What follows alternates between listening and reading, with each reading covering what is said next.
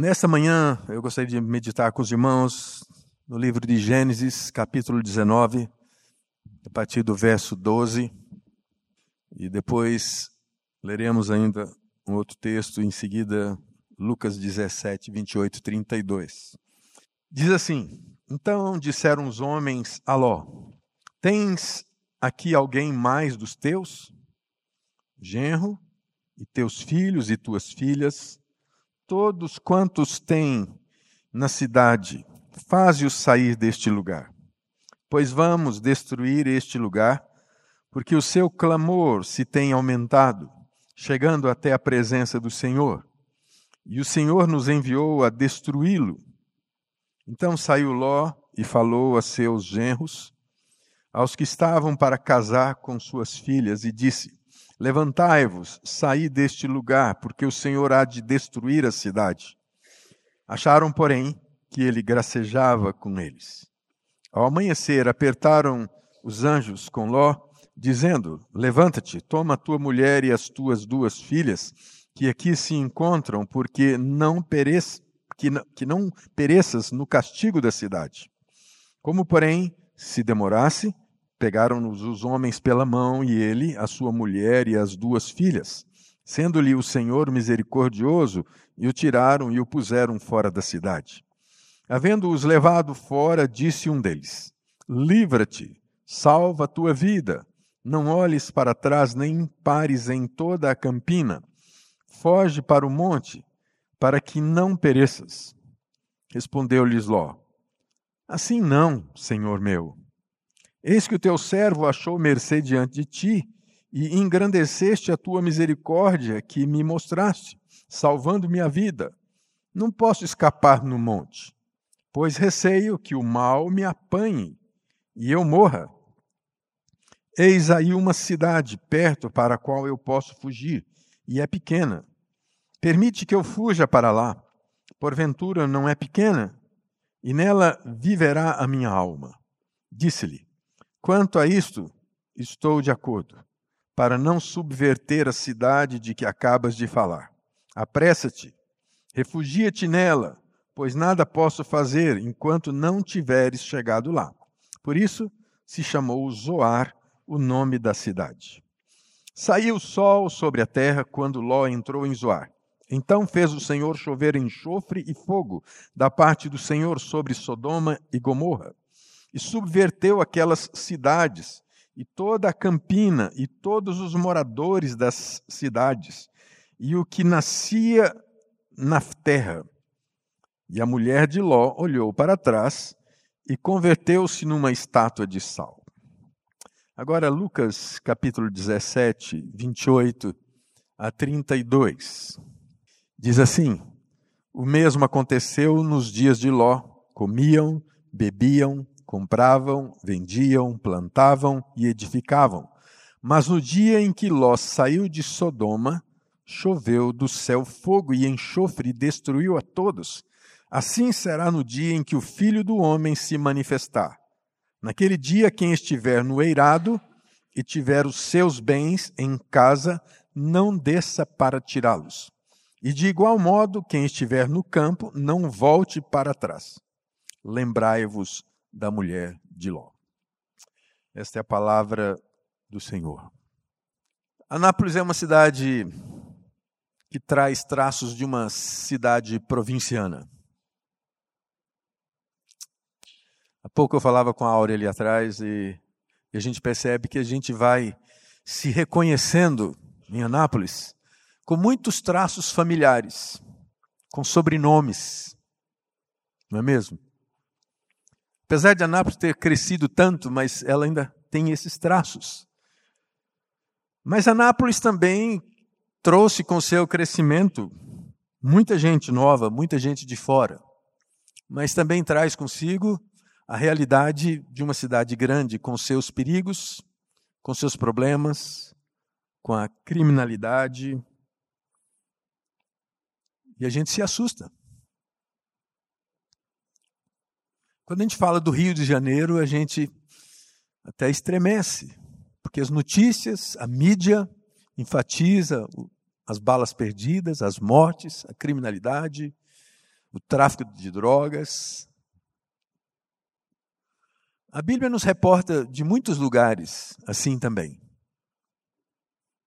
Quando Paulo fala de Coríntios, fala de Éfeso, fala de cidades que eram realmente influencia, influenciadas por dias maus.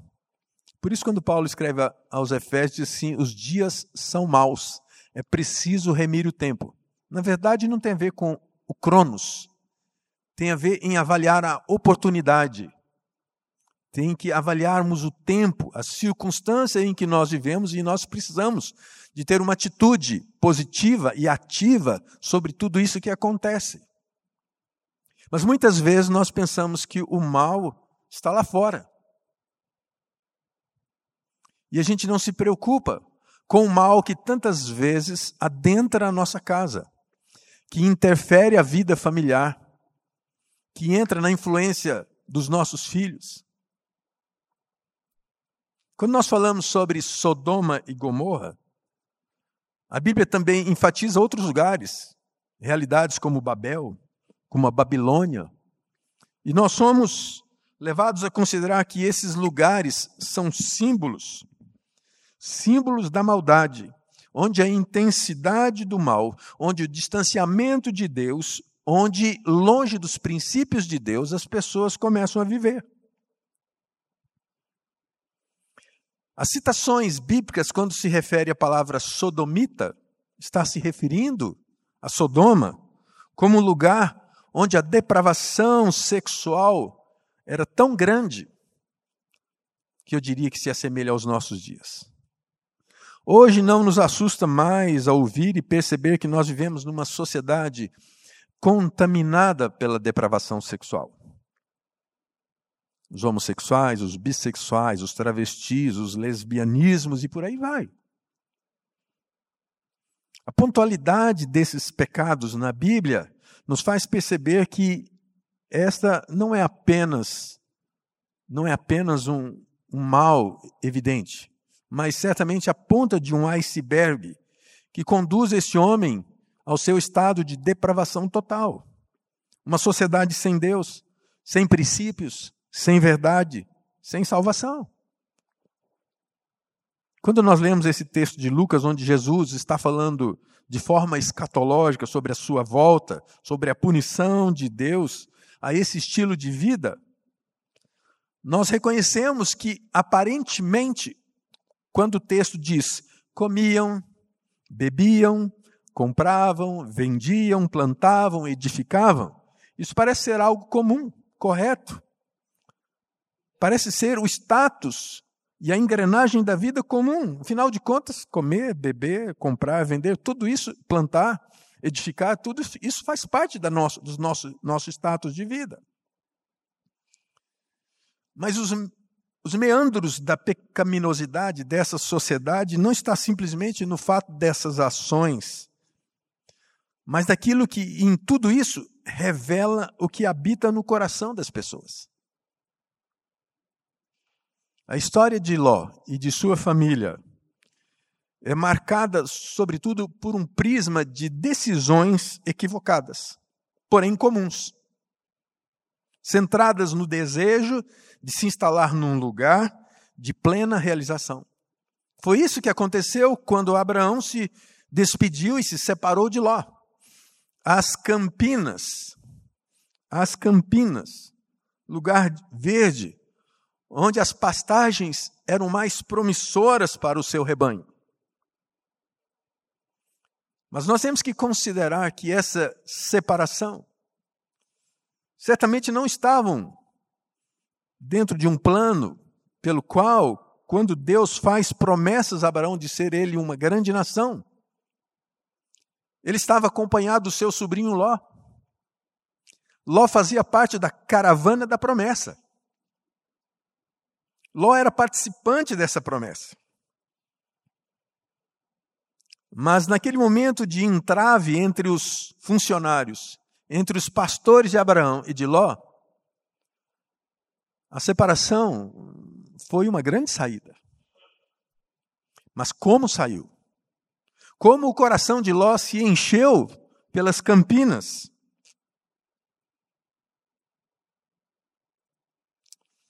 O capítulo 18, que antecede ao que nós lemos, é marcada por esse desejo, por essas posses de Ló, olhando para aquelas campinas e, e dizendo: Esse é o lugar fantástico que eu quero, criar a minha família. Hã? Será que a sua família tem mais valor do que seu rebanho? Ló não considerou essas possibilidades. Pensando nisso, esse texto me sugere pensarmos sobre os perigos que rondam a nossa família quando o nosso foco está nesse mundo.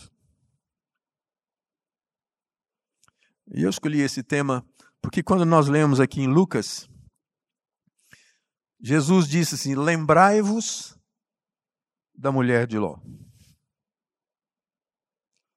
Mas eu não queria lembrar só da mulher de Ló, eu queria lembrar da família de Ló.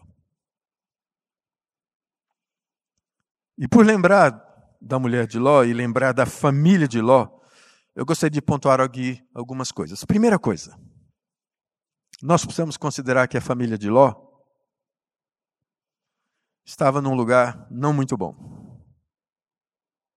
E nós precisamos considerar e termos cuidado e atenção onde nós estamos vivendo com a nossa família. O capítulo 19 começa com a visita de dois anjos à casa de Ló. Mas esses mesmos dois anjos, no capítulo 18, estiveram com Abraão. Na verdade, Abraão foi visitado por três pessoas. O texto do capítulo 18 fala que Abraão estava sendo visitado e foi visitado por dois anjos e o Senhor. A presença do Senhor o que nós chamamos em teologia de teofania. Quando Abraão se despede de dois, o Senhor continua com ele. Esses dois caminham para Sodoma. E o capítulo 19 então vai marcar esse encontro. A verdadeira razão de Ló estar na, ali, como eu disse para vocês, em Sodoma, tinha a ver com seus interesses. Mas o que acontece o texto? É que o texto está dizendo que Ló vai para a porta da cidade. Era um costume comum. E isso identifica que Ló não era uma pessoa simples, mas que tinha certamente notoriedade naquela cidade.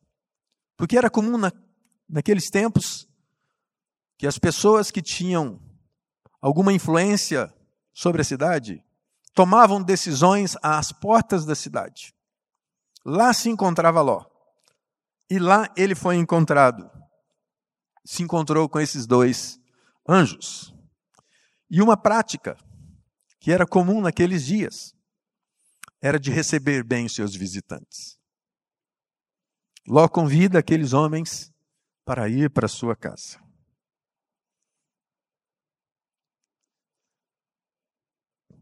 Talvez, pelo convite que Ló faz, certamente ele sabia que aqueles homens corriam perigo. E ele os convida para sua casa. Ele insiste, porque na verdade aqueles homens dizem: Não, nós queremos ficar na praça. E ele diz: Não, eu quero que vocês vão comigo para minha casa, porque essa cidade é perigosa. Então, Ló reconhece a maldade daquela cidade. O vil pecado de Sodoma, e só por isso recebeu esse nome, significava que aqueles homens não eram de confiança. A palavra que eles vão usar, esses homens vão usar depois para dizer que precisavam, ele, a palavra abusemos no versículo 5, é um eufemismo para o ato homossexual. Em outras versões, diz que eles queriam conhecê-los. A mesma palavra que se refere lá em Gênesis, quando Eva se deu a conhecer. Tem a ver também com o nascimento de Jesus, quando Maria diz que ainda não conhecia José. A relação sexual. O versículo 4 deixa bem claro que a cidade estava saturada com esse estilo de vida. O texto diz lá: tanto moços como velhos. A permissividade sexual atingia todas as faixas etárias. Lá em Romanos, no capítulo 1 de 24 a 28, Paulo nos fala da origem desse pecado. E fala da medida como os homens se afastam de Deus. Deus os restringe à graça comum. Deus retira a graça comum. Por isso o texto diz lá: E Deus os entregou tais homens à imundícia pelas concupiscências do seu próprio coração. Quanto mais a sociedade progride no mal, mais esse pecado se torna natural. Agora, o Brasil, como Sodoma, abertamente declara o seu amor a esse pecado. Há muito, o profeta já tinha recebido uma palavra nesse tipo, lá em Ezequiel 16, 49 e 50, diz que Eis que esta foi a iniquidade de Sodoma, tua irmã. Aí ele fala: soberba, fartura de pão e próspera, tranquilidade teve ela e suas filhas, mas nunca amparou o pobre e o necessitado. Foram arrogantes e fizeram abominações diante de mim, pelo que, em vendo isso, as removi dali. Será que isso não tem a ver conosco? Onde nós vivemos? Era nessa cidade que Ló resolveu criar a sua família. Irmãos, precisamos ter muito cuidado e atenção onde nós estamos criando a nossa família. Segunda coisa, nós precisamos olhar para a nossa família e não sermos deixados levar pelos princípios culturais da nossa cidade não vacile nos princípios de santidade. A Bíblia fala que Ló era um homem justo, mas que sofria diante daquelas pessoas. Segunda carta de Pedro, versículo 6, diz assim que e reduzindo as cinzas a cidade de Sodoma e Gomorra, ordenou a ruína completa, tendo-as posto como exemplo a quantos venham a viver impiamente, e livrou o justo Ló, afligido pelo procedimento libertino daqueles insubordinados. Porque este justo, pelo que via e ouvia quando habitava entre eles, atormentava sua alma justa cada dia por causa das obras iníquas daqueles. A Bíblia afirma que Ló era um homem justo, que ele tinha temor a Deus.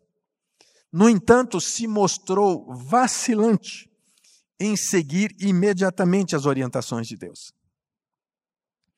Nós não podemos vacilar sobre os princípios de Deus. Foi assim que ele se separou de Abraão, decidindo por uma terra pelo critério materialista e não espiritual. Aproximando-se de Sodoma, uma cidade ímpia. E agora, mais uma vez, diante do alerta dos anjos, o que, que acontece? Ele se demora. O texto diz que ele teve que ser conduzido pelas mãos, teve que ser quase que arrastado. Como Ló, um homem justo, se torna vacilante? É quando os princípios culturais começam a colocar em dúvida os princípios de Deus. Ele é um crente, sem dúvida, mas é um crente indeciso, um crente sem atitude. E a sua indecisão trouxe-lhe muitas tristezas. A sua indecisão, mesmo sendo justo, temente a Deus, fez dele um homem que não influenciou aquela cidade. Ele não influenciou sobre a vida dos seus genros. Ele não influenciou suficientemente a sua própria esposa. Ele não influenciou de maneira firme as suas próprias filhas, que mais tarde vão cometer o ato do incesto, vão ter filhos com seu pai. Que tristeza! Que tristeza traz para a vida de um, de um crente indeciso a sua fé. A sua fé vacilante. Sobre o seu posicionamento indeciso, as investidas de Satanás. Cuidado com o pecado. Que tantas vezes bate a sua porta. Como aquele telefonema que você sabe que é, é só para te vender. E você vai descartando, mas chega a um ponto que você atende. Você tem o desprazer de novamente ter que se justificar. Seja resoluto, não vacilante. O grande escritor J.C. Riley, no seu livro cujo título do livro é Ló, um sinal de alerta. Nesse livro ele nos adverte de tomarmos, de nos tornarmos crentes descompromissados com a santidade. Do perigo de nos envolvermos com este mundo, onde nós somos chamados para sermos passageiros e não moradores.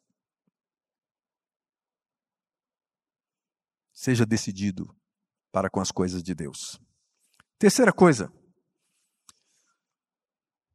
Ló também tinha uma péssima influência para a família. Eu já rascunhei isso aqui, já falei para vocês. A gente conhece bem essa história. A história da mulher de Ló que virou estátua de sal. Se você frequentou a escola de Mical desde, desde pequeno, lembra-se muito bem dessa história. Você certamente tenha cantado até cânticos que a gente cantava na escola musical quando éramos pequenos. A mulher de Iró virou uma estátua de sal. O que isso significa? Significa que ela escolheu ser estátua de sal.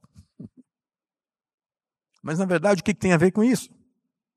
Tem a ver com o nosso status espiritual. Alguém que virou estátua de sal não se move mais, se torna passiva, surda, muda, onde Deus nada mais pode esculpir, não pode fazer de nós um vaso novo para nos transformar em vasos de honra, seres moldáveis, ativos, cheirosos, como diz Paulo, que nós somos o bom perfume de Cristo. Mas a verdade é que o foco que recaiu sobre sua mulher reflete uma realidade não só dela, mas de toda a família, como eu disse. O versículo 8 diz que, tendo duas filhas virgens, diz lá o texto, eu vou-las trarei, tratai-as como vos parecer, porém nada façais a estes homens, porquanto se acham sobre a proteção de Deus. Isso é repugnante um pai oferecer as suas duas filhas para o abuso sexual? Você faria isso com seus filhos?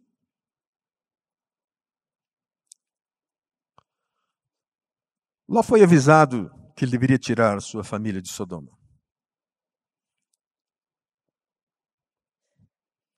A grande realidade é que Ló tinha valores equivocados para sua família. Ló tinha um grande senso de responsabilidade social com seus hóspedes. A tal ponto de colocar os seus hóspedes em mais evidência do que as suas próprias filhas. Isso é terrível. Ló oferece suas filhas em vez daqueles homens que estavam sendo atacados.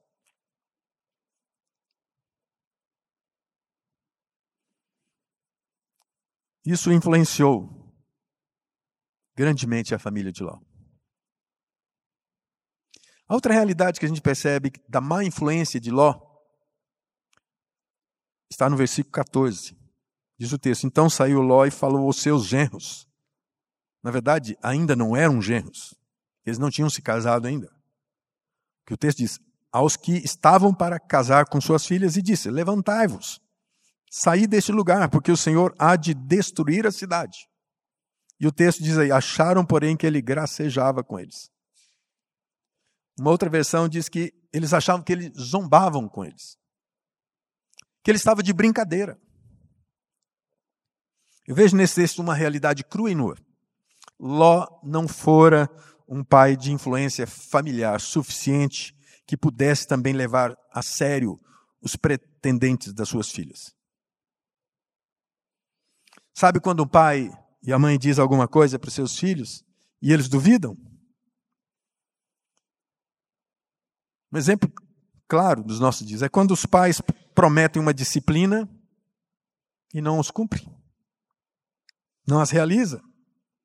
Esses filhos desacreditam dos seus pais.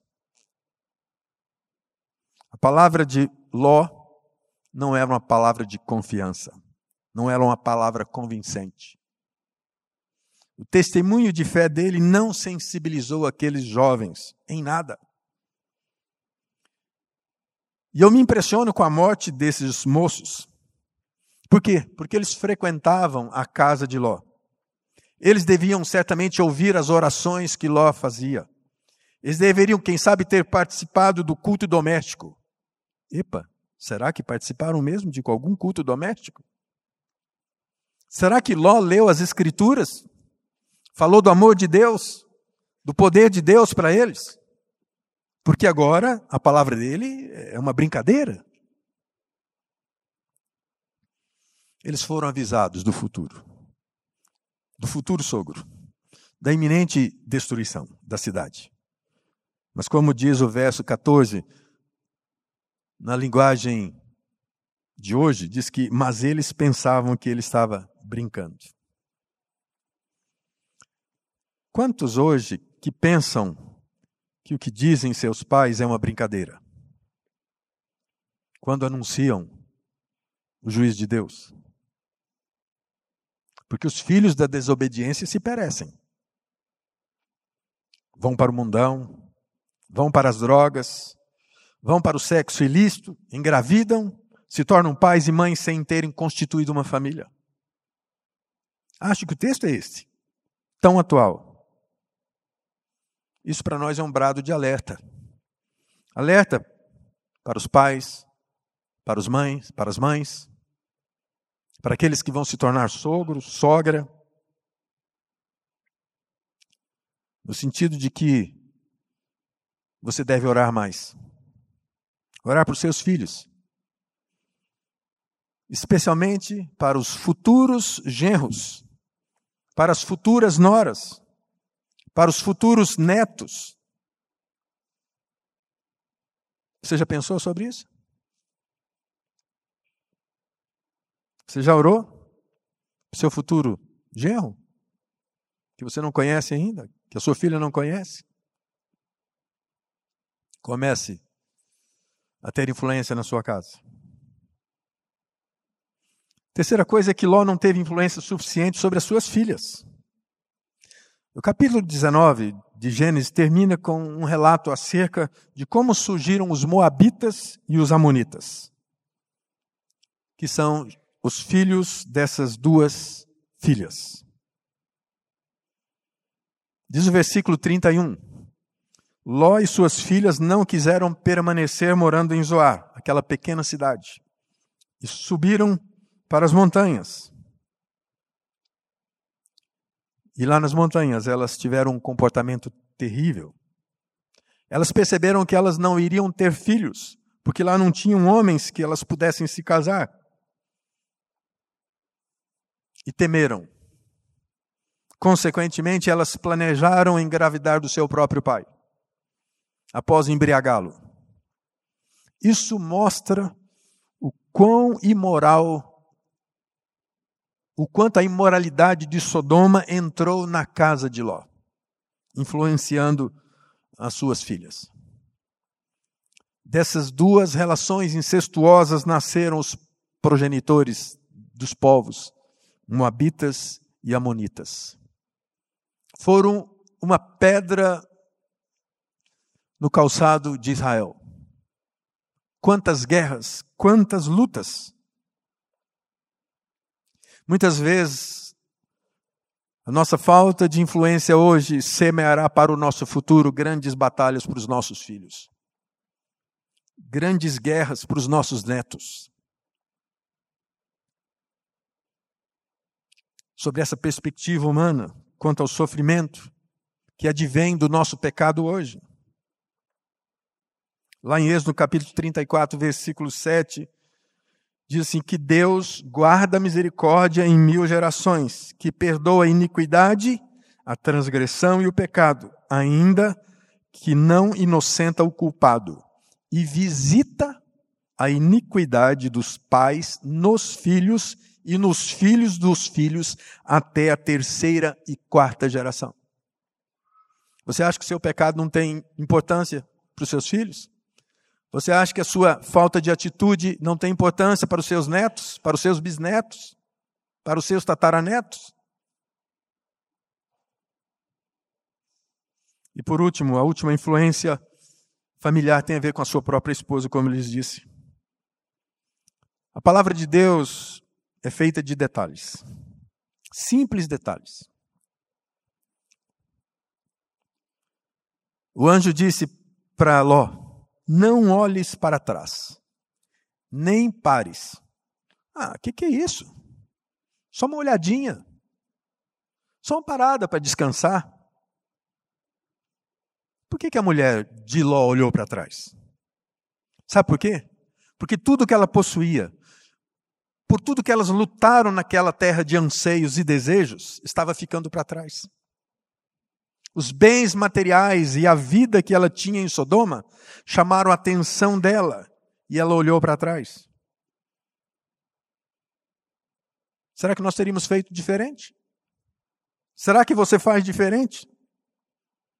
Quando nós sonhamos em acumular bens materiais ou dedicamos à conservação das coisas que já temos, nós precisamos lembrar daquela estátua de sal. Nós precisamos lembrar de algo que é mais importante do que ter: é ser.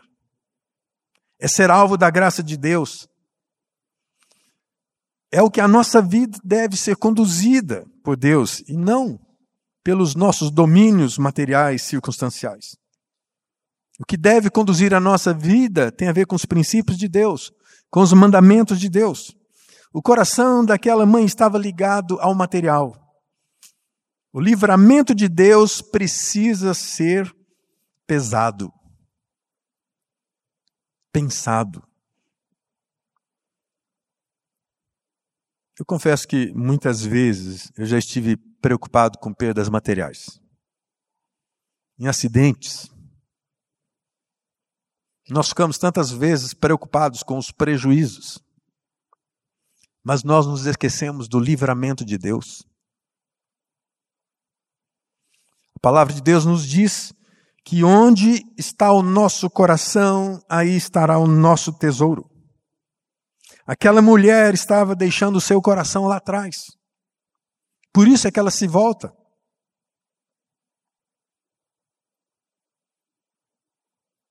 A vida justa de Ló não foi suficiente para influenciar a sua própria esposa sobre as coisas espirituais, sobre o poder sobrenatural. Eles estavam dizendo: Deus vai destruir essa cidade. Os genros riem-se, aquela cidade não se sensibiliza pelo testemunho de Ló, a sua mulher se torna uma, mulher materialista, as suas filhas desconhecem qualquer princípio de Deus, eu quero concluir aqui. O pecado traz terríveis consequências, tanto para ímpios, mas também para justos que vacilam. nós precisamos correr do pecado. Você precisa correr para a cruz de Cristo. Só a graça de Jesus é o nosso fundamento. Há muitas lições para a sua família em tudo isso aqui. E eu gostaria de apontar rapidamente quatro itens. A primeira, a vida que não é vivida de acordo com a direção de Deus é como um desmoronar montanha abaixo. Você precisa viver sobre os princípios de Deus. Não deixe ser influenciado pela cultura dessa cidade, desse país. Segunda, se não dermos a nossos filhos uma influência de santidade segundo os princípios de Deus, o mundo os influenciará, a ponto de nos entristecer com o que pode acontecer com eles. Não adianta você derramar lágrimas sobre aquilo que você deixou de fazer. O tempo passa. Eles se tornam independentes, decididos por si mais do que pelas suas influências tardias. Terceira coisa que aconteceu com Ló. A embriaguez, a perda dos sentidos, é um grande pecado. Paulo nos fala que nós devemos ser sóbrios. Nós devemos ter domínio próprio. A falta do domínio próprio abre a porta para pecados ainda maiores. Não apenas aqueles que sorrateiramente nos influenciam. Os nossos limites não estão na cultura, não estão no modo como essa cidade vive, como esse país vive e sim na palavra de Deus. Quarta, o fruto da vida de um cristão carnal frequentemente produz muitas tentações e provas para as futuras gerações. A falta de comprometimento com Deus deixa muitos moabitas e amonitas em torno daqueles que futuro, no futuro servirão a Deus e que com certeza terão o objetivo de impedi-los a caminhar. Só a graça de Deus, só permanecendo firme no caminho, pode conferir a nossa vitória, a vitória da nossa família. É claro que Deus salvou a Ló, salvou essa família, mas com muitos, com muitas perdas, com muitos prejuízos que isso não se passe com a sua família. Lembrai-vos da família de Ló. Curve sua cabeça, vamos orar. Pai, pedimos a graça renovadora do Senhor sobre nós. E a tua palavra é viva, eficaz, atual, mas não nos permita tornar-nos insensíveis ao que ela disse, como naqueles dias também o Senhor disse que iria destruir aquela cidade. E aqueles homens se tornaram insensíveis. Que nós não sejamos assim. Sejamos alertados pelo Teu Espírito sobre a iminente destruição quando não formos compromissados com os Teus mandamentos, com os Teus princípios, com a Tua lei. Quando o temor nos afastar do Senhor e nos colocar diante do mundo. Pedimos graça de sermos tocados pelo Teu Espírito. Em nome de Jesus. Amém.